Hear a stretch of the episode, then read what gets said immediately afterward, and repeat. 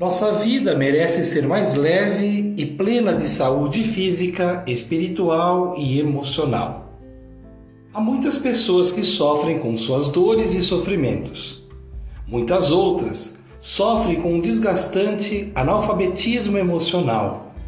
É urgente ficarmos atentos ao desenvolvimento de nossas competências sem nos descuidarmos dos sinais de como está nossa saúde emocional.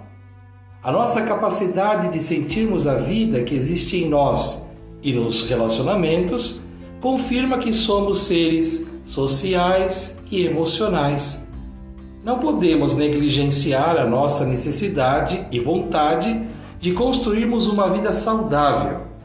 Vamos investir em recursos que favoreçam a capacidade de entendermos, de acolhermos e controlarmos as próprias emoções a sensibilidade de respeitarmos as emoções do outro, a abertura para o outro com sua realidade diferente e verdade de vida.